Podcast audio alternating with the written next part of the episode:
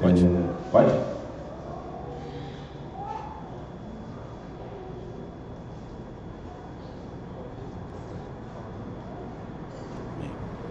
Shabbat Shalom, Shabbat Shalom, que nos assiste, Shabbat Shalom, Shabbat Shalom, que estão aqui. Estão aqui. É, a palavra de Deus É, a diz, palavra de né?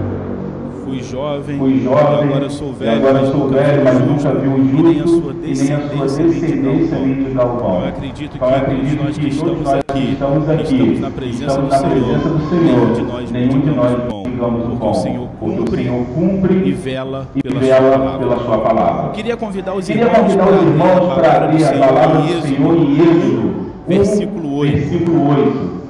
Êxodo, Êxodo 1, versículo 8. versículo 8. Quem tiver com suas Bíblias, quem tiver com seus celulares, vamos acompanhar, vamos a palavra do acompanhar a palavra do Senhor.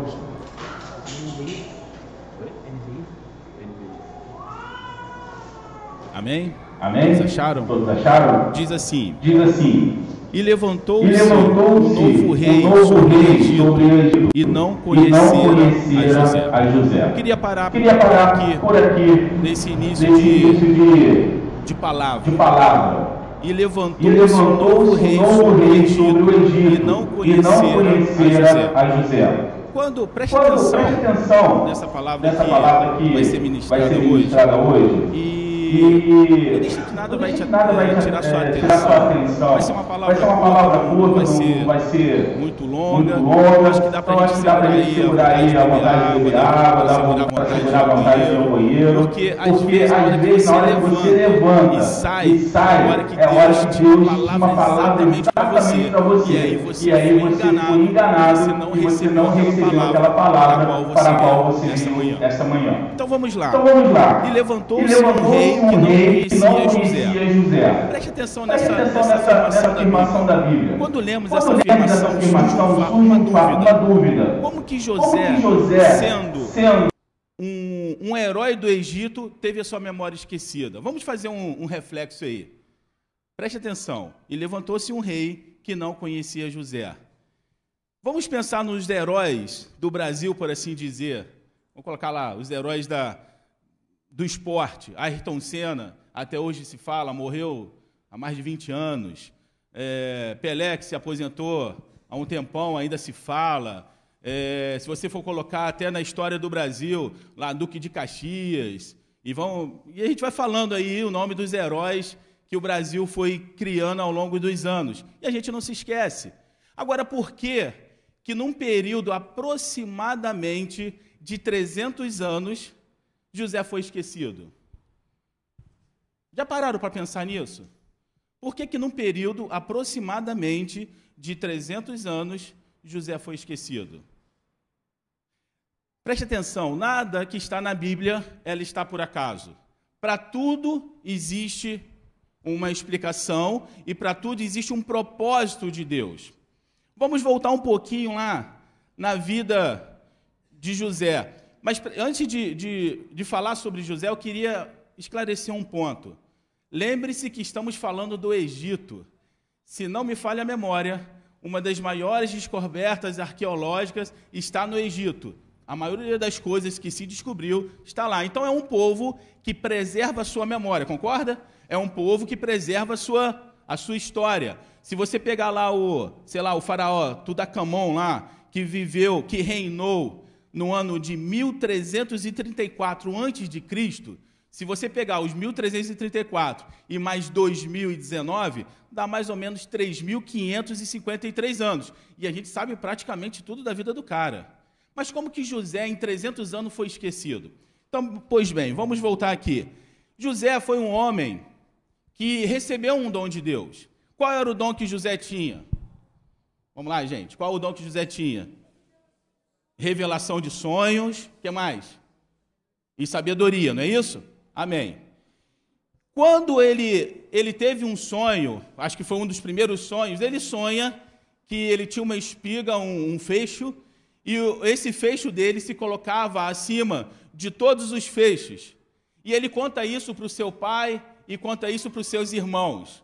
E os seus irmãos e o seu pai logo têm o discernimento e fala assim: Ué, calma aí, José. Então quer dizer que um dia você vai se colocar sobre nós e todos nós vamos nos ajoelhar a você. E eu faço uma pergunta: se os irmãos de José, que não tinha discernimento de, de, de sonhos, se Jacó, que a palavra também não fala que tinha discernimentos de sonhos, tiveram o discernimento, vocês acham que José não teve o discernimento do sonho que ele teve? Sim ou não? Sim, então ele foi um pouquinho arrogante, concorda comigo?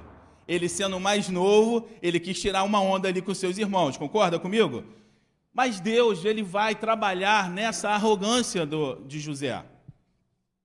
E a gente vai percebendo que no, no decorrer da vida de José, ele vai ser traído pelos seus irmãos, ele vai ser vendido pelos seus irmãos, ele vai chegar até o Egito e vai se dar bem, e logo depois ele vai ser traído e ele acontece o que com ele?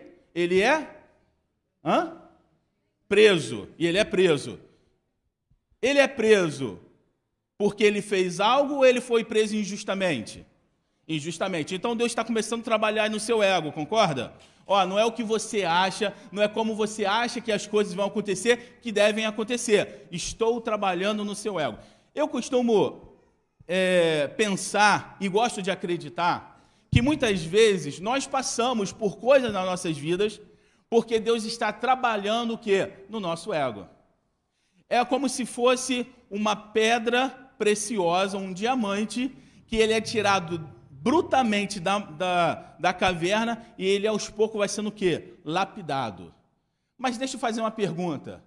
Essa lapidação, ela funciona com carinho ou funciona com atrito? Hã?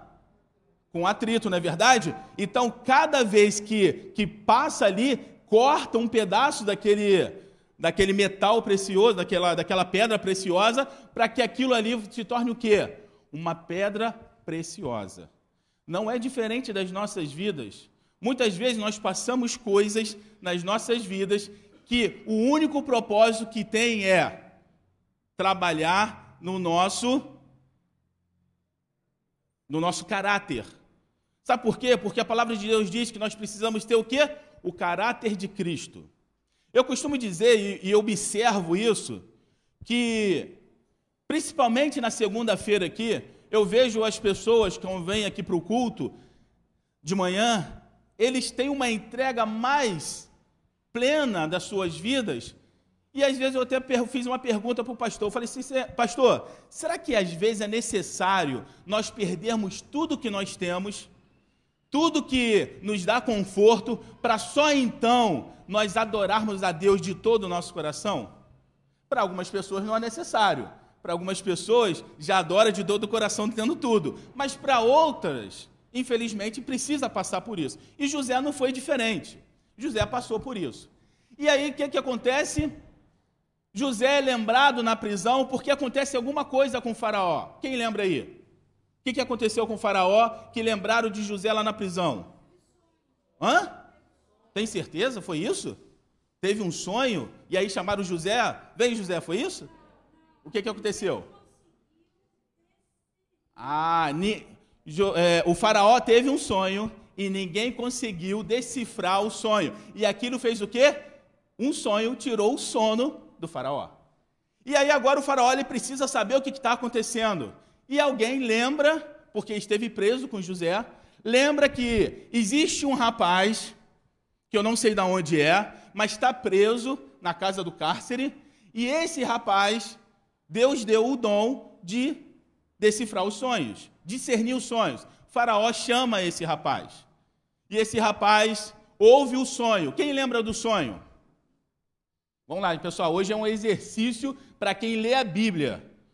Porque, teoricamente, esse culto aqui é um culto de pessoas convertidas, não é um culto de evangelismo, concorda? Então, teoricamente, todo mundo sabe na borda da língua. O que, qual foi o sonho que José, que o faraó teve, que tirou o sono do faraó? Qual foi?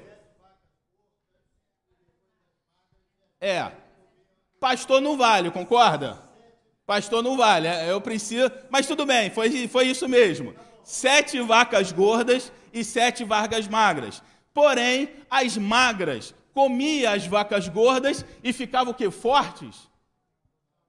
continuavam magras. E aquilo ali tirou o sono do faraó. O que está acontecendo? Eu não sei qual é o discernimento desse sonho, mas eu sei que tem alguma coisa errada, porque eu tinha vacas gordas e eu tinha vacas magras. E as vacas magras comeu as vacas gordas e elas continuaram magras. Tem alguma coisa errada, eu não sei o que, que é, mas tem, caru nesse, tem caroço nesse angu, concorda? E aí José fala para ele: olha, isso aí quer dizer o seguinte. Depois teve dois espigas também. Isso quer dizer o seguinte: haverá sete anos de fartura, porém haverá sete anos de fome. Dito isso, vai conversa lá, reunião cá, o que, que acontece? Trazendo nos nossos dias, teoricamente é como se o faraó e José abrissem uma sociedade, concordam comigo?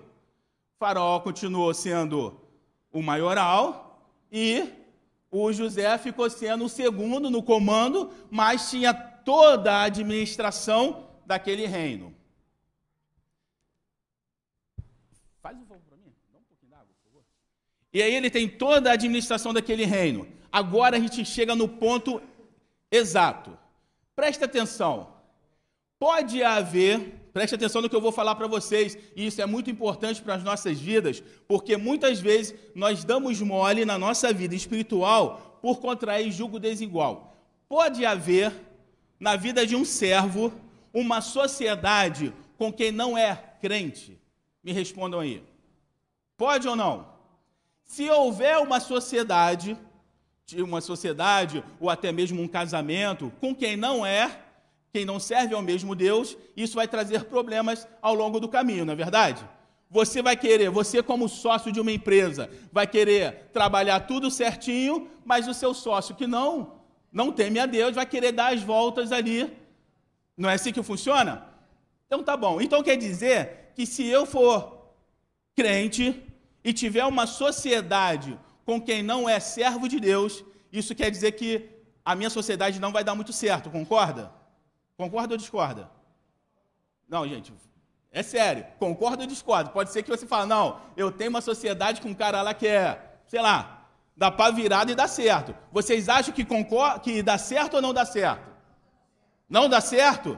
Então me explique por que, que a sociedade com o faraó deu certo. Ó, oh, agora é onde a gente precisa entender o que a Bíblia quer nos ensinar. O que por que, que a sociedade entre o faraó e José deu certo. E deu muito certo, porque durante sete anos ele teve comida para todo mundo, durante sete anos ele enriqueceu de uma forma que no final já estava comprando até as terras dos egípcios. Concordam? Beleza. Preste atenção. Nós já estudamos aqui, o pastor já ensinou isso aqui à tarde. Vamos ver se vocês prestaram atenção. O Egito ele é descendente de um filho de Noé. Qual é? Não vale responder, pastor. Hã? Quem falou? Cão. É. Então preste atenção. Se se o Egito é descendente de Cão, qual é, qual foi a maldição que Cão recebeu por ver o seu pai nu? Qual foi a maldição? Será servo dos seus irmãos, principalmente de quem? De Sem. Jacó, Jacó, José era descendente de qual filho de, de, de Noé? Sem. Então, peraí, deixa eu tentar entender aqui. Então quer dizer que Jacó, sendo descendente de Sem, que tem uma promessa que vai dominar sobre Cão, agora ele está abaixo de Cão, é isso que está acontecendo? Não. Não é isso que está acontecendo. Sabe por quê? Porque nós precisamos conhecer a história. Quando José foi para o Egito, quem governava o Egito nessa época não era o faraó egípcio, mas era um faraó que vinha de um povo que havia dominado o Egito naquela época, que se chamava Ixons. Esses Ixons, eles eram descendentes de quem? De Sem. Alguns historiadores dizem que eles eram é, árabes, alguns outros dizem que eles eram é, beduínos, mas todo esse povo descendente de quem? De Sem. Preste atenção, Deus nunca vai fazer, Deus nunca vai apoiar um relacionamento entre o santo e o profano. Não dá para acontecer isso. Quando José se torna governador, o faraó, que é faraó naquela época, ele é um Ixon. E esses Ixon eram chamados de reis pastores. Esses Ixons, eles dominaram o Egito durante um certo tempo, até a morte de José. E aí, por causa dessa dessa natureza de quem eles eram, a coisa deu certo, porque José, ele se torna o quê? Um governador. E se diga-se de passagem, que se tivesse os escritos bem feitos da época, daria até para estudar numa escola de administração hoje, concordam comigo? Porque ele se preparou para poder atender a uma população que eu não tenho ideia durante sete anos de fome. E deu certo. E aí, esse trabalho que eles fizeram deu, deu certo.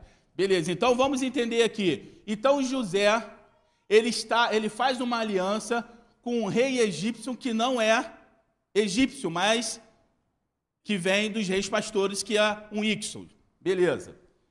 Agora, a gente começa a entender por que, que vem um faraó que não conhece José.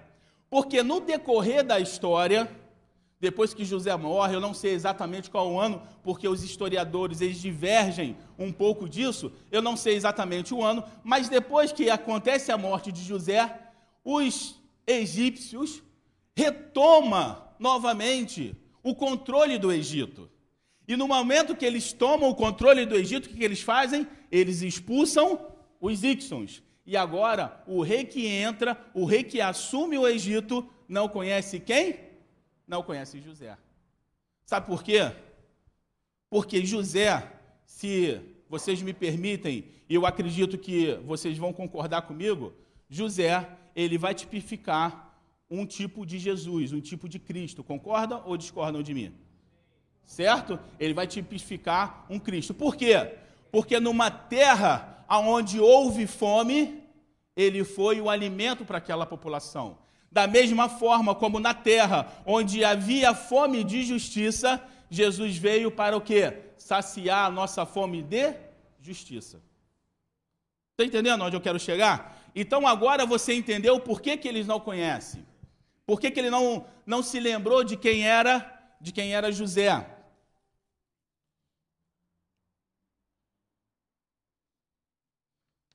Só um minutinho aqui para eu seguir meu, meu roteiro aqui. Até aqui, nós, nós falamos só na parte, como diz em alguns casos, o aparente do aparente. Só mostramos a parte realmente histórica da situação. Agora vamos entender um pouco a parte espiritual do que a vida de José vai nos ensinar, ele sendo uma tipificação de Cristo e hoje como Cristo é em nossas vidas.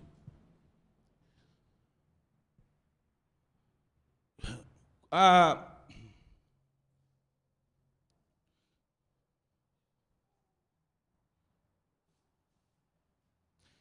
o interessante é que, como Jesus, José também foi reconhecido como Salvador. Preste atenção. Eu, quando estava meditando nessa palavra, uma coisa me chamou muito a atenção. José, ele sendo uma tipificação de Jesus, ele é reconhecido como um Salvador. Primeiro, pelos gentios, por assim dizer, ou pela sua família? Lembra aí da história aí? Hã? Por quê? Me explica por quê. Exatamente. José, ele é conhecido pelo povo como o quê? O salvador do Egito. Depois que a fome vai apertar lá em Canaã, o que, que Jacó resolve? Olha, eu ouvir dizer que lá no Egito há comida, e eu preciso que vocês, meus filhos, vão até o Egito para buscar comida. E aí eles vão, chega lá. Quando chega lá, dá de cara com quem? Com José. E o que que acontece? Hã? O que que acontece?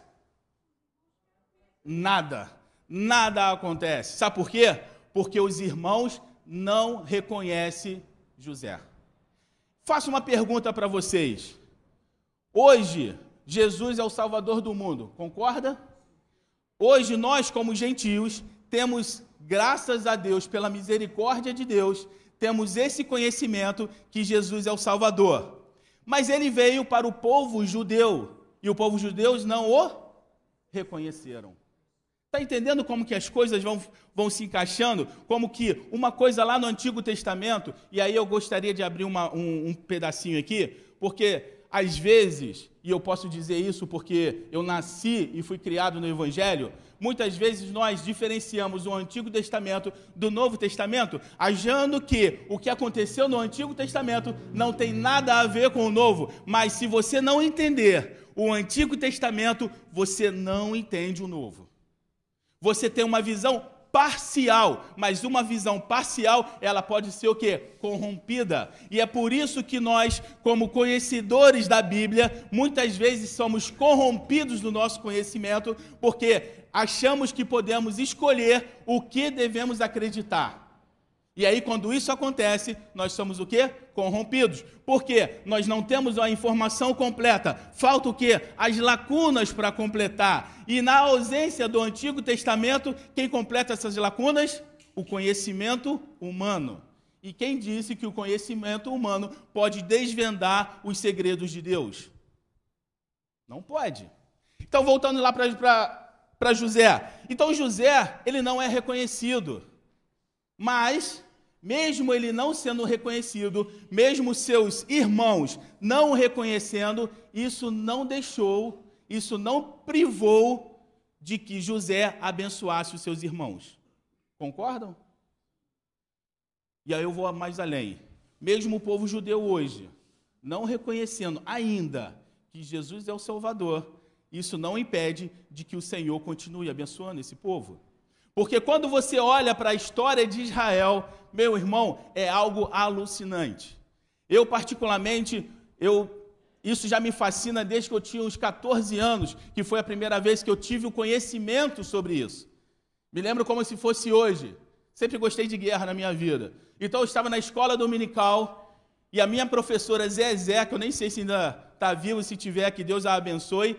E a minha professora Zezé falou assim: daquela passagem que em Mateus que fala: olha, quando vocês verem que, que, que a, acho que a figueira está florescendo, é porque já está perto de dar seus frutos e aquela coisa toda. E aí ela fez uma analogia que aquilo ali era o ressurgimento de Israel. E aí, quando ela falou ressurgimento de Israel, eu quis saber um pouquinho mais. Ela falou assim: não, que teve várias guerras para isso. Falei, opa, quero saber sobre isso. E comecei a pesquisar a partir de então. E você começa a perceber que quando se levanta um povo, infelizmente, e isso a gente está falando até no meio teológico, quando se levanta um povo que não conhece Jesus de verdade, começa a distorcer o que a Bíblia nos ensina. Por quê? Eu vi uma foto, se não me engano, eu não lembro se foi lá no Museu do Holocausto ou se foi em um desses livros que eu li, mas eu lembro de uma foto da Segunda Guerra Mundial, que provavelmente foi no gueto de Varsóvia, que imagine que aqui é um lugar, sei lá, um, um lugar onde que a gente vai entrar, uma casa, uma coisa assim. Aqui tinha uma cerca, e nessa cerca, a cerca de arame farpado, tinha uma placa enorme dizendo assim: proibida a entrada de judeus.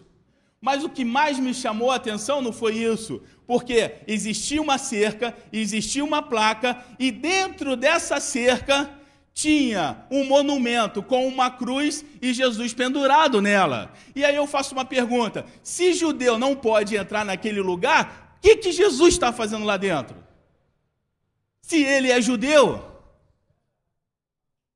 E eu falei assim: ué, mas como assim? Tem uma placa que proibido judeu, mas tem um judeu, a imagem de um judeu lá dentro. Sabe por quê?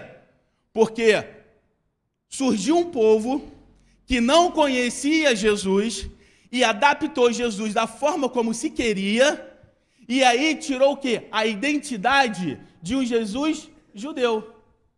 Você não vai ouvir isso em lugar algum, e eu posso dizer isso porque eu vivi, hoje eu tenho 42, então eu diria que eu estou aqui há cinco anos, 35 anos, mais ou menos, eu vivi no meio evangélico e nunca vi ninguém falar que Jesus era judeu.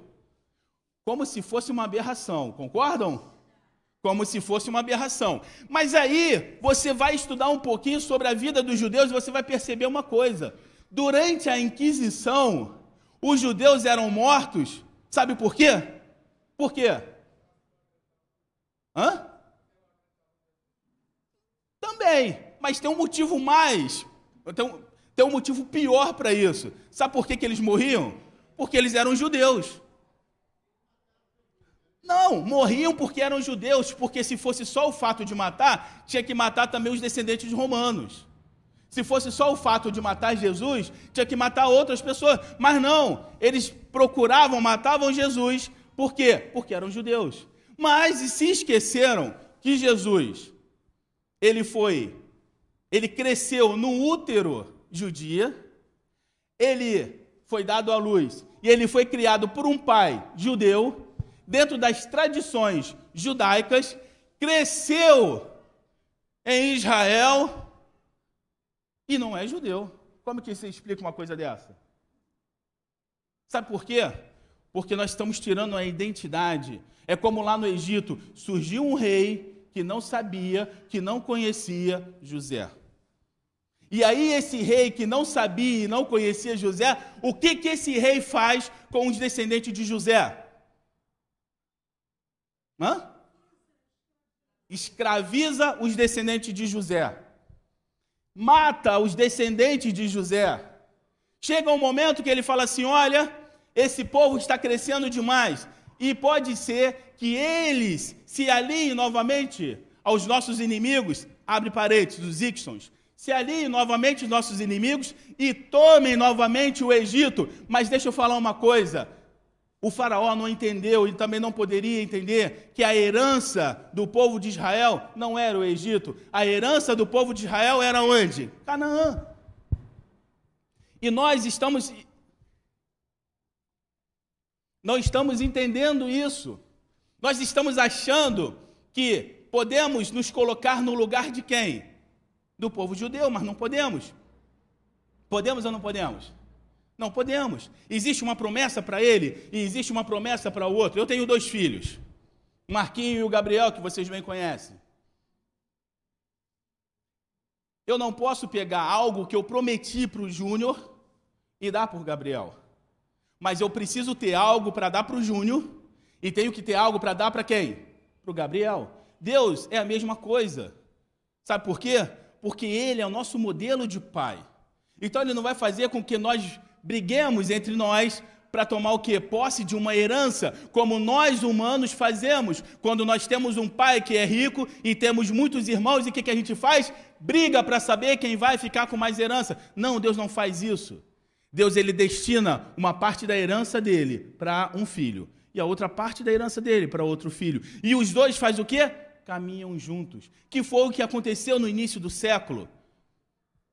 Preste atenção.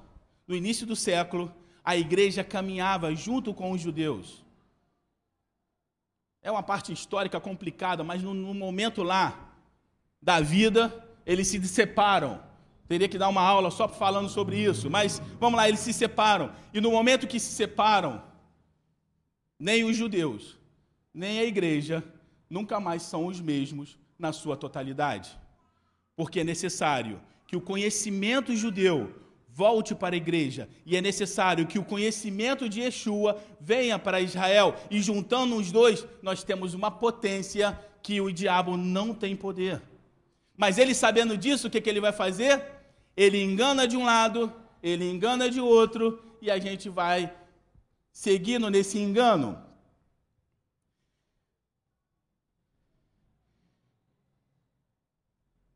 As escrituras e a história apresentam pelo menos três importantes motivos para os cristãos cuidarem dos judeus e da sua terra. Vamos para o primeiro. O primeiro é: o fundamento da nossa fé para alguns é Jesus para outros é Abraão. Não vou entrar nesse mérito, beleza? Para alguns, o fundamento da fé dele começou em Jesus, para outros, o fundamento dela começou em Abraão. Se você for ler lá em, em Romanos, vai falar que o pai da fé é Abraão, mas não vou entrar nesse detalhe. Mas vamos lá. Se o seu, se o seu fundamento é Jesus, vou te falar uma coisa: ele é judeu. Mas se o seu fundamento for Abraão, eu vou te falar outra coisa: ele é o pai dos judeus. Então, de uma forma ou de outra, estamos dentro da onde? De uma raiz judaica. Concordam? Esse seria o primeiro. O segundo O segundo é mais complexo, sabe por quê? Os autores humanos da Bíblia eram, eram quase que exclusivamente o quê? Judeus. Eu acho que, se não me falha a memória, acho que o único que sai ali, acho que é Lucas. Não sei se tem outro, mas acho que o único que escreve algum livro na Bíblia que não é judeu é Lucas. O restante e é convertido. Mas o restante, todos eles são judeus. Vamos lá, começando por Moisés, que começou lá, escreveu Gênesis. Era o quê? Judeu. Vamos para o final. João, que escreveu o quê? Apocalipse. Ele era o quê? Judeu. Meu irmão, como que eu posso então tirar algo que foi criado para isso? Uma vez o pastor estava pregando aqui, ele falou uma coisa que eu achei muito interessante. Ele falou assim: olha, um dos motivos pelo qual todos os judeus foram espalhados pelo mundo, é que cada um que ia levava a sua porção da Torá. E em cada lugar que eles iam, eles ensinavam sobre isso. E a palavra de Deus ela não se perdeu ao longo de todos esses anos. E não só se perdeu, que é uma coisa mais fantástica ainda, que é a língua hebraica que já tinha praticamente morrido e foi ressuscitada. Me fala aí, línguas lá do tempo de, de Abraão que existe até hoje, sem ser o hebraico? Todas mortas. Latim morreu. Se não me engano, quem, quem decifrou lá aqueles hieroglifos lá dos, dos, dos egípcios foi um cara chamado Chapolin, não é isso? É, eu, eu, eu, lembrava, mas acho que é isso mesmo, Chapolin. O cara. Oi? É, não, mas é verdade. Foi o cara se chamava Chapolin, foi ele que, que decifrou. Ele teve um trabalho enorme para conseguir saber o que estava escrito. Sabe por quê? Porque a língua foi morta, ó. Mas o hebraico não foi morto. E eu não estou falando de uma nação, porque não existia nação depois do ano 70 depois de Cristo, porque Israel foi espalhada por toda a Europa. E quando se descobriu o novo mundo, que foi os Estados Unidos, Brasil e as Américas, esse povo veio para cá, então não existia uma nação. Mas isso não morreu. Isso não foi o fator para que morresse a língua. Meu irmão, se isso não é a mão de Deus, no seu cuidado com Israel, eu não sei te dizer mais o que, que é. E eu não sei te, te dizer o que, que leva uma, um povo, depois de mil 1948 anos, tirando 1948 anos de peregrinação pelo mundo, de repente se tornar uma nação em apenas um dia. Se isso, meu irmão, não te chama a atenção de que Israel é de fato o relógio de Deus, eu não sei mais o que eu posso dizer para você nesse, nessa hora. E vou te falar uma coisa: quando Israel se torna nação em 1948, era povos vindo de todos os lugares, concordam? Quando você pensa na igreja, aqui, igual o pastor hoje estava falando sobre fazer a obra aqui e tudo mais, me desculpe, irmãos, mas nem todo mundo vai se enganjar nessa obra, concordam comigo? Alguns vão se enganjar, outros não vão se enganjar e a vida segue. E a gente está falando de um número de pessoas, sei lá, que talvez tenha 50 pessoas aqui. Agora eu quero chamar a atenção para vocês de um povo que vieram de várias partes do, de, todo, de todos os países, se juntaram numa, numa terra minúscula, que é Israel, e no momento que eles se juntam, que o Ben Gurion lá consegue a resolução lá na ONU, que aquilo ali vai se tornar uma nação, o que, que acontece logo em seguida? seis nações constituídas árabes se levanta contra Israel. Eu não estou falando de uma nação, eu estou falando de seis nações altamente armadas, com tanque soviético, armamento soviético. Esse pessoal se levanta contra um grupo de gente que está tentando formar uma nação. E sabe o que, que acontece? São derrotados, meu irmão. São derrotados, sabe por quê? Porque Deus estava e está com aquele povo.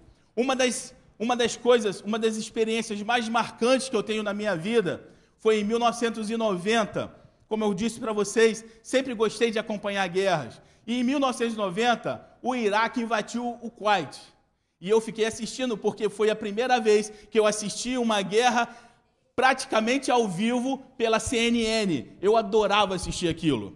E eu lembro que Saddam Hussein estava praticamente cercado e ele precisava fazer com que o mundo árabe o apoiasse. E aí, para ele fazer isso, o que, que ele fez? Ele lançou vários mísseis Scud sobre Israel.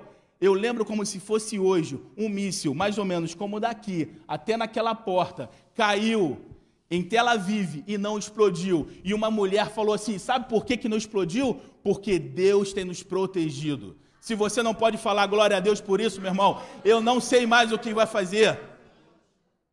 Mísseis de última geração, Scott, do sistema soviético, que estava acabando de sair da Guerra Fria, mandou isso para o Iraque, que foi usado contra Israel e não funcionou, irmão. Existem relatos de, de oficiais de oficiais israelenses que falavam que estava assim, numa coluna de tanque, apenas seis tanques, olhavam para o deserto, vindo um batalhão de tanques para cima deles. De repente, os tanques virava e vazava. E aí eles falaram assim: oh, mas o que, que aconteceu? Anos depois, eles foram saber que aqueles caras viram um exército de tanques vindo contra eles. Que exército é esse, irmão? Se só tinha seis ali, que exército é esse? o exército do Senhor. Vou te falar, seis nações, seis nações se levantaram contra Israel. E aí tinha duas facções. Um queria chegar primeiro em Israel e acabar. Sabe o que, que aconteceu? Eles brigaram entre eles e nenhum dos dois conseguiram chegar a Israel. Sabe por quê? Porque a palavra de Deus diz que ele vai confundir os seus inimigos e os seus inimigos se levantarão, mas não vão prevalecer sobre você. E eles foram confundidos, meu irmão e não conseguiram chegar lá. Meu irmão, esse é o Deus que você veio aqui hoje adorar. Esse é o Deus que você está aí sentado hoje, que você louvou quando o pastor estava tocando. É esse Deus que eu quero apresentar para vocês. Eles tiraram a identidade, mas nós vamos trazer novamente a identidade, porque você precisa saber de quem você é filho.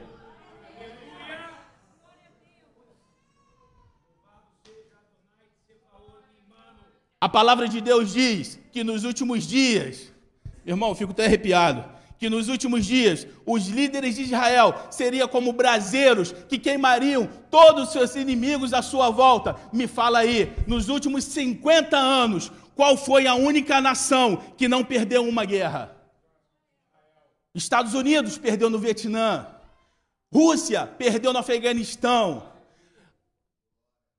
É, França perdeu na Argélia, todas as superpotências perderam, irmão. Argentina tentou lutar contra a Inglaterra, perdeu. Israel, um único país em 70 anos que se enganjou em mais guerras que a humanidade poderia ter visto, não perdeu uma única guerra. E eu falo para vocês, a palavra de Deus ela se cumpre ou não se cumpre?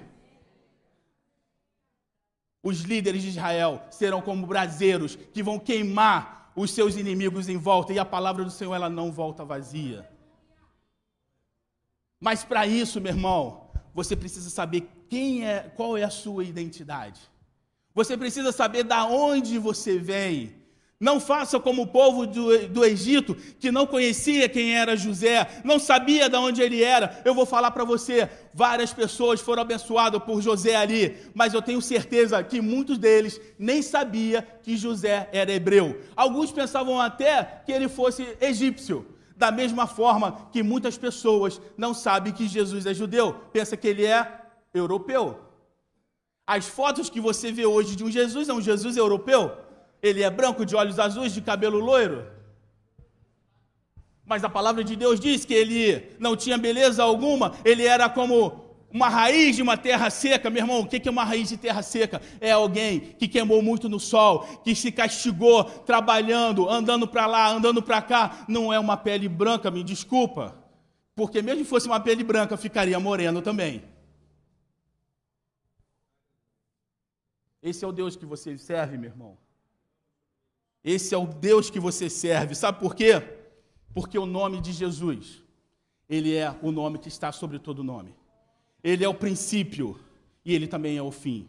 Ele é o alfa e ele também é o ômega para todo o sempre. E eu vou falar para você, um dia, não sei se eu vou estar vivo, gostaria muito de estar, mas um dia ele vai voltar e os dois pés dele vão pisar, sabe aonde? Aonde? Aonde? Jerusalém, mas qual é o nome do monte, gente? Monte das Oliveiras, e ele vai entrar ali no Monte das Oliveiras, e ele vai reinar da onde? Da onde que ele vai reinar? De Jerusalém. Meu irmão, me desculpe, um monte de gente que fala, ah, que Jerusalém, que Israel. Meu irmão, entre a sua opinião e a minha opinião, eu fico o que está escrito na Bíblia. Vale para mim o que está escrito. Eu lembro que, Marcão deve saber mais ou menos isso. Eu lembro que na época que a gente tirava serviço, o oficial de dia falava assim para a gente: não inventem nada, só faça o que está escrito. Meu irmão, eu aprendi desde aquela época: eu não vou inventar nada, eu só vou falar o que está escrito. E aí eu não corro risco de ser enganado, não corro risco de enganar pessoas e não corro risco de ser tirado a minha porção, porque está escrito: se você tirar um tio que seja dessas minhas palavras, que há de se cumprir, eu vou tirar uma parte sua do que você deveria receber na glória. E eu não quero isso. Por isso eu falo o que está escrito. E na minha Bíblia está escrito que João viu e vi descer do céu uma nova terra, a, eu vi descer do céu a nova Jerusalém, adornada, e ela, se, ela chegava e ela se colocava naquela terra, e ali não precisava mais de sol, porque o próprio Deus era o sol, e não tinha mais doença, porque ele estava ali, e ele fala o seguinte: e eu enxuguei dos seus olhos toda lágrima, já não há mais dor, não há tristeza, porque agora eu estou no, no meio de vocês, mas isso aconteceu aonde? Vai acontecer aonde? Em Jerusalém, irmão. Não vai ser no Brasil, não vai ser nos Estados Unidos, não vai ser em lugar nenhum, vai ser em Jerusalém. E se você não quer ir para lá, me perdoa. Se você não quer, não impeça a mim. Deixa que eu vou sozinho, não é assim? Lembra de uma música que tinha? Caminhando eu vou para Canaã. Se você não vai, não impeça a mim. Não venha me contar histórias porque eu não quero ouvir. A única voz que eu quero ouvir é a voz que vem da palavra de Deus. Eu estava treinando ali outro dia com o Alex e Alex falou uma coisa que me chamou muito a atenção. Ele falou assim: Olha, quando vocês estiverem no campeonato, vocês vão ouvir várias vozes, mas ignore todas as vozes e ouça apenas a minha voz, que eu vou te falar: ó, faz assim, faz assim, faz assim. E eu falo para vocês, meu irmão, você vai ouvir várias vozes, mas comece a ignorar todas elas e comece apenas a obedecer e ouvir a voz do Senhor. Sabe por quê? Porque a sua vida vai fluir rios de água viva e você não será mais um deserto seco, você vai ser algo que vai frutificar, da mesma forma como Israel frutificou no deserto. Meu irmão, esse é um dia para você alegrar, sabe por quê? Porque todas as palavras do Senhor, elas se cumprem, das mais pequeninas às maiores, mas todas elas se cumprem. E a prova disso é que eu e você estamos aqui hoje. Porque um dia Deus falou que enviaria um que morreria pelos meus pecados e pelos seus pecados. E ele cumpriu a sua palavra e você está aqui hoje para a honra e glória do Senhor. Amém? Você pode dizer um amém para isso?